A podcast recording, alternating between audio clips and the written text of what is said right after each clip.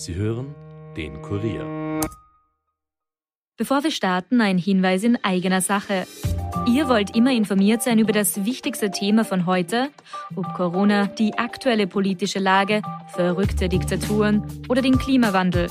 Wir fragen nach, Experten liefern die Antworten. Der Kurier Daily Podcast. Ein Tag, ein Thema. Überall, wo ihr Podcast hört und auf kurier.at slash daily. The first rule in investment is don't lose. And the second rule in investment is don't forget the first rule. Ziemlich gut veranlagt. Der Finanzpodcast von Kurier und Krone Hit. Liebe Hörerinnen, liebe Hörer, herzlich willkommen zu Ziemlich gut veranlagt. Mit mir im Podcaststudio wie immer der stellvertretende Leiter der Kurier Wirtschaftsredaktion, Robert Kledorfer. Hallo Robert. Hallo Rüdiger. Mein Name Rüdiger Landgraf und der Krieg in der Ukraine mit all seinen abscheulichen Seiten geht unvermindert weiter und als kleinen Nebenschauplatz beeinflusst er auch das Geschehen an den Finanzmärkten. Wie genau, das ist natürlich auch heute wieder das Thema. Wir werfen aber auch einen Blick auf Wasseraktien, Dividenden-ETFs und Zinskurven aber zuvor der wöchentliche Hinweis, du kennst es auf unsere Spendenaktionen, denn wir wollen alle Geld verdienen, aber wichtig ist auch, dass wir es gut ausgeben, nämlich für die Leute, die es wirklich brauchen. Bei Krone Hit sammeln wir gemeinsam mit der Caritas. Alle Infos findest du auf kronehit.at. Und wir beim Kurier haben eine Spendenaktion gemeinsam mit dem Roten Kreuz. Alle Infos dazu im Printkurier und unter www.kurier.at. Wir bedanken uns bei allen Spendern. Dankeschön. Und apropos Spenden, Rüdiger, wie steht es aktuell um unser Projekt Pflugscharen statt Schwerter? Wo liegen wir denn da? Naja, nichts geht weiter, ehrlich gesagt, oder genau gesagt nicht viel. Wir haben ja gemeinsam, der Robert und ich, einen Rüstungs-ETF gekauft, um die Anlagesumme und den Gewinn danach zu spenden, wenn wir um 25 Prozent im Plus liegen. Aktuell liegen wir um 0,2 Prozent im Minus.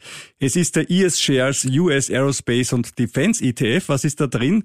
Eh alles, was verboten ist. Raytheon Technologies, die bauen den Tomahawk Marschflugkörper, Lockheed Martin, die bauen die F-22 Raptor und die F-35 Lightning II, Boeing, die neben den bekannten Verkehrsflugzeugen auch sowas wie den B-52 Bomber bauen. Übrigens 1952 entwickelt, deswegen der Name, aber das Programm soll bis in die 2050er Jahre weitergehen. Also alles, was Flugzeuge beinhaltet und alles, was auch Firmen beinhaltet, die sich damit beschäftigen, Flugzeuge wieder abzuschießen, alles ist da drin, ein komplett unethischer ETF. Wir haben uns gedacht, wir gehen in was Unethisches rein und investieren das in was Ethisches und was ist passiert? Er geht nicht drauf. Ja, das ist natürlich bitter, aber andererseits gut, dass solche Wetten nicht aufgehen. Äh, apropos Wetten, wie siehst du das eigentlich mit Wladimir Putins Wette auf den Rubel? Scheint aufgegangen zu sein, oder?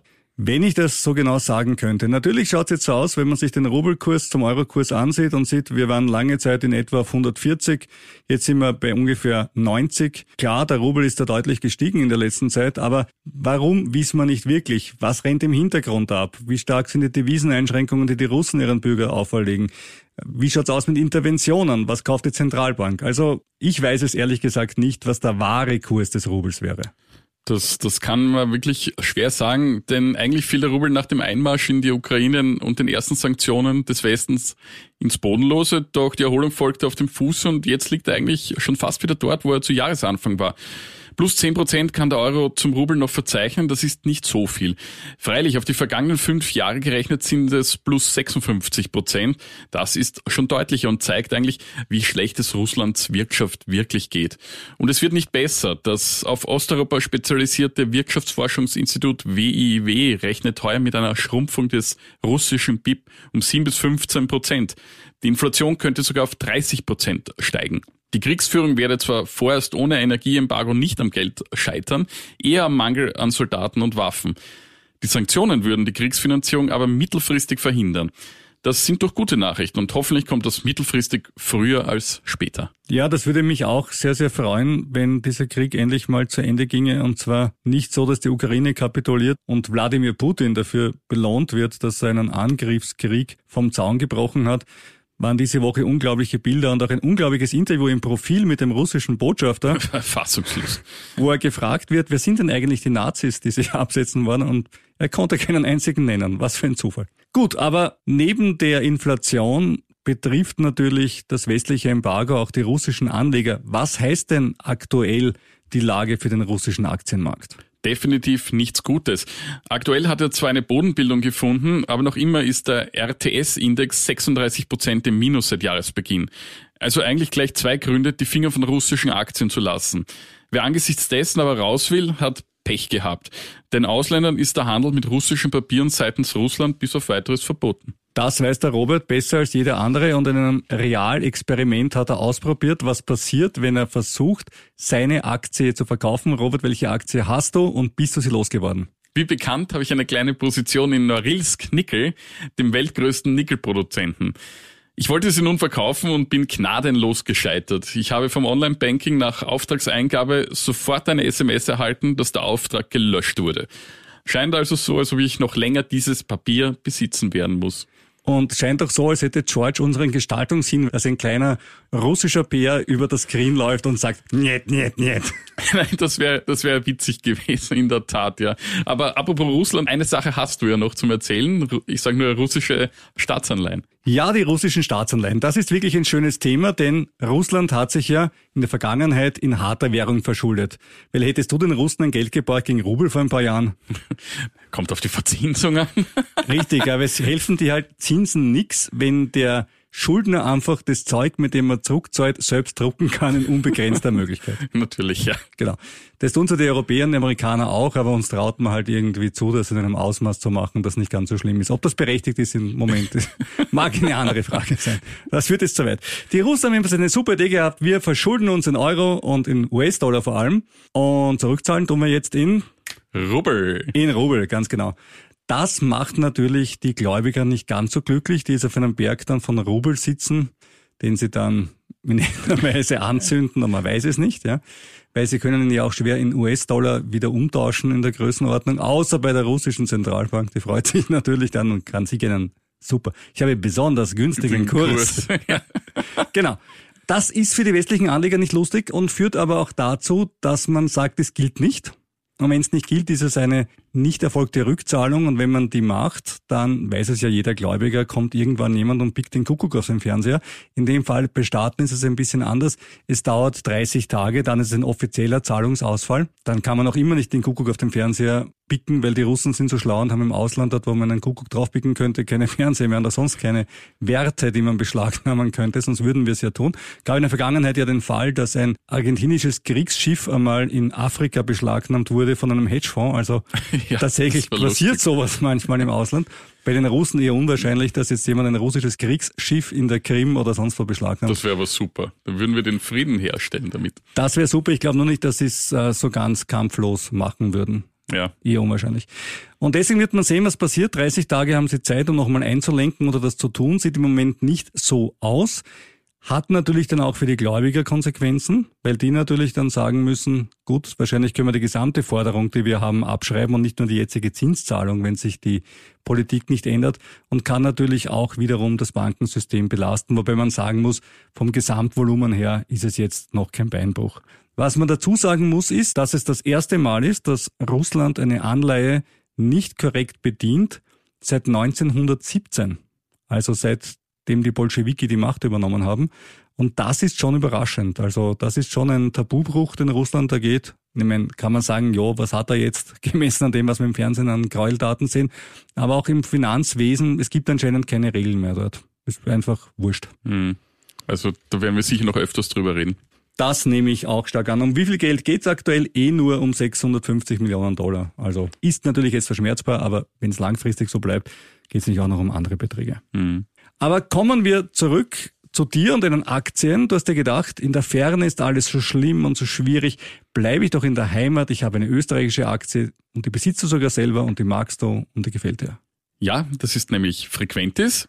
Das Wiener Technologieunternehmen ist im Vorjahr wieder in die Gewinnzone zurückgekehrt. Dabei profitierte es von seinem krisenresistenten Geschäftsmodell, wie es der Vorstand ausdrückt. Die Produkte, etwa Informations- und Kommunikationslösungen für die Flugsicherung, sind Teil der sicherheitskritischen und damit nicht verzichtbaren Infrastruktur. Die Dividende soll nun um ein Drittel auf 20 Cent die Aktie angehoben werden. Die Aktie ist übrigens seit Jahresbeginn schon 10 Prozent im Plus. Das KGV liegt bei 17. Ja, ich freue mich. Und außerdem freut sich die Frequentis, dass sie dieses Jahr keine außerordentliche Belastung hatte. Ja, Wir erinnern uns was, ja, ja, im letzten Jahr, das war die Firma, die ihr Geld bei der Kommerzialbank im Burgenland geparkt hatte und für Unternehmen gibt es keine Einlagensicherung. Das heißt, die Marie ist einfach schade. Ja, mittlerweile abgeschrieben, aber man versucht noch was zurückzukriegen. Es wird interessant, ob da irgendwelche nennenswerte Geldbeträge noch auftauchen. Und eine zweite nette Aktie gibt es, die Linzer Oberbank, die hat ebenfalls gute Zahlen, notiert in Wien. Und hier wird auch die Dividende erhöht und zwar von 75 Cent auf 1 Euro je Aktie. Der Titel ist seit Jahresbeginn 4% im Plus. Ja gut, ein Euro pro Aktie klingt jetzt natürlich cool. Die Aktie kostet 97 Euro. Ich mache kurz einen kleinen Kopfrechenkönig. Warte, ich hab's gleich genau. Dividendenrendite von knapp über einem Prozent. Ne? Also da kommt heute noch mehr. Das kann ich dir versprechen. Da kommt heute noch okay, mehr. Okay, da freue ich mich drauf. An dieser Stelle unsere Warnung. Die Erwähnung von Aktien oder anderen Anlageprodukten in diesem Podcast stellt keine Kaufempfehlung dar. Informier dich bitte immer gründlich, bevor du denn sauer verdientes oder leicht geerbtes investierst. Kauf nie etwas, nur weil es dir irgendjemand empfiehlt, sei es Robert, sei es ich, sei es der Mann an der Tankstelle. Robert und ich haften selbst für unsere finanziellen Entscheidungen und du für deine. Das ist unser Deal hier denn wir übernehmen keine Haftung nur für uns selbst und das ist ja manchmal auch nicht so leicht. Rüdiger, sag mir ein anderes Wort für umgekehrt oder entgegengesetzt. Gibt's ein paar, aber Contra wäre eines äh, invers. Invers, genau nach dem habe ich gesucht. Danke dir, sehr gut. Es gibt nämlich eine Zinskurve, ja. Ja, das klingt, das klingt so spannend wie im Schulunterricht. Kurvendiskussion, bitte. Ja, naja, so schlimm ist es nicht und es geht ja letztendlich ums Geld der Hörer. Denn diese Zinskurve ist normalerweise ansteigend je länger die Laufzeit ist. Sprich, wer sich länger bindet, kriegt auch mehr Zinsen. Das Prämiensparbuch, mei, das war noch Zeiten. Das war noch Zeiten, ja, fünf Jahre kriegst du sieben Prozent. Geil. Und zwar pro Jahr und nicht in Summe. So ist es, ja. Also so ungefähr und für ein Jahr kriegst du halt nur zwei Prozent. So war das früher. Jetzt gibt's de facto überall nur noch null und ein bisschen was. Ja, also jetzt ist das egal. Aber es geht ja hier mehr um Staatsanleihen in unserer kleinen Rubrik. Und weil es klar ist eigentlich, je länger man sich bindet, ist auch mehr Risiko und deswegen kriegt man mehr Geld dafür. Darum prüfe, wer sich länger bindet. ja, so ist es. Da, genau, das muss man immer genau prüfen. Und dann gibt es eben noch die inverse Zinskurve. Dabei ist es andersrum. Wer sich kürzer bindet, kriegt mehr Geld. Und das ist eigentlich verrückt. Aber in außergewöhnlichen Phasen kann das schon mal passieren. Und dann werden kurzfristige Papiere als riskanter wahrgenommen und verkauft, was ihre Zinsen hochtreibt. Und dafür schichten Anleger zu langfristigen Papieren um, was dort die Zinsen sinken lässt. Somit wird die Zinskurve flacher, immer flacher, bis sie sich überhaupt zu einem Abhang umkehrt. Das gab es in den USA bei Staatsanleihen bereits achtmal, zuletzt 2018. Das perfide daran ist, bis auf einmal hat es danach im Zeitraum von bis zu zwei Jahren gerechnet immer eine Rezession gegeben. Das eine Mal war in den 60er Jahren, da hat es nicht gestimmt.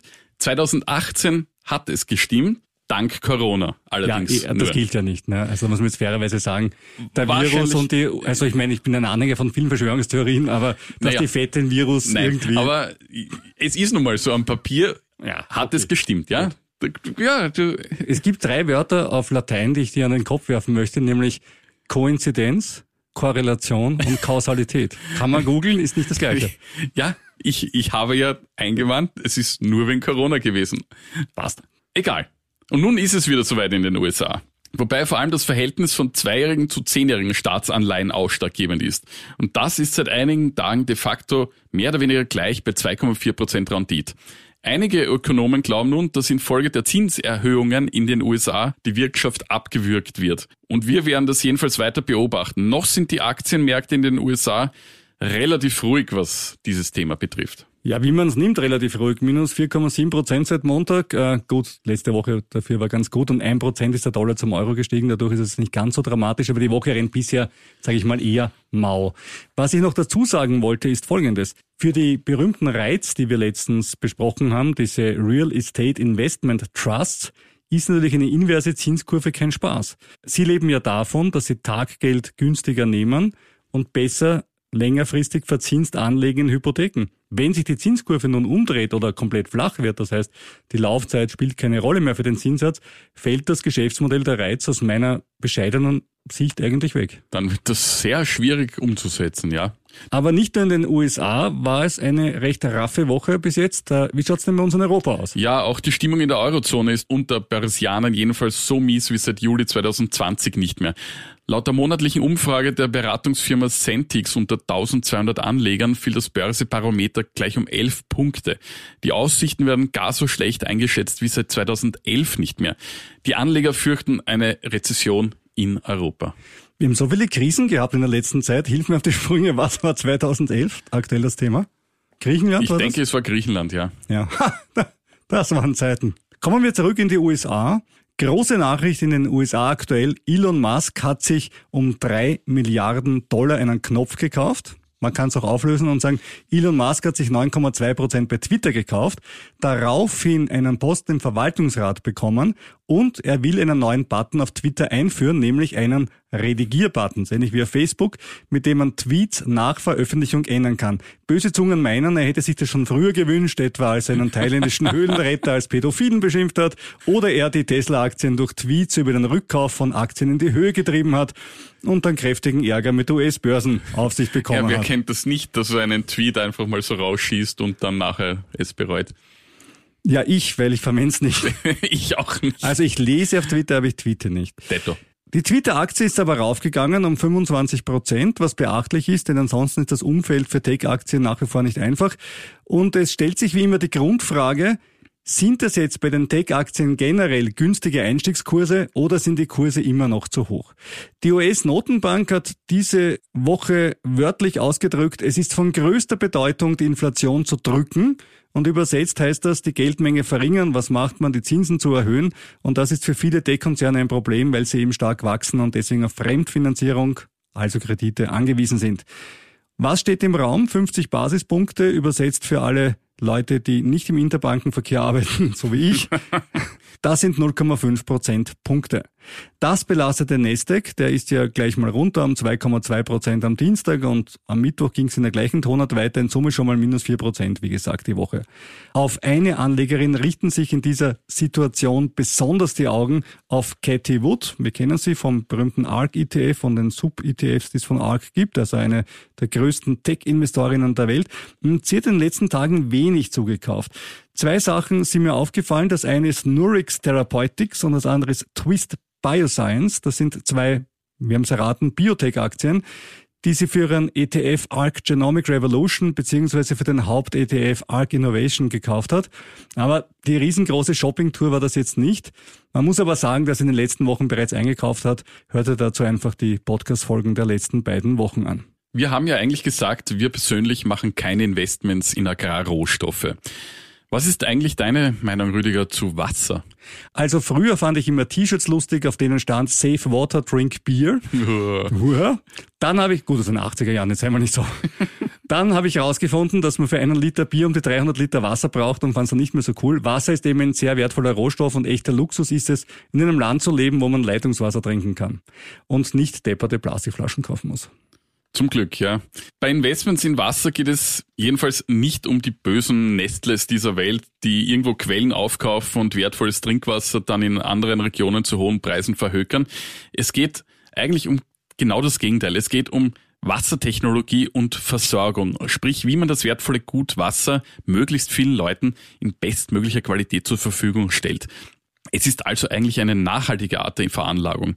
Ich habe mir dazu einige Investmentmöglichkeiten angesehen. Grundlage ist der S&P Global Water Index. In diesem finden sich die 50 größten Unternehmen der Welt aus der Wasserwirtschaft. Rund die Hälfte davon kommt aus den USA. Den größten Anteil mit 10% hat der US-Versorger American Water Works. Heuer 10% Verlust, aber über die vergangenen fünf Jahre gerechnet ein Kursplus von 113%.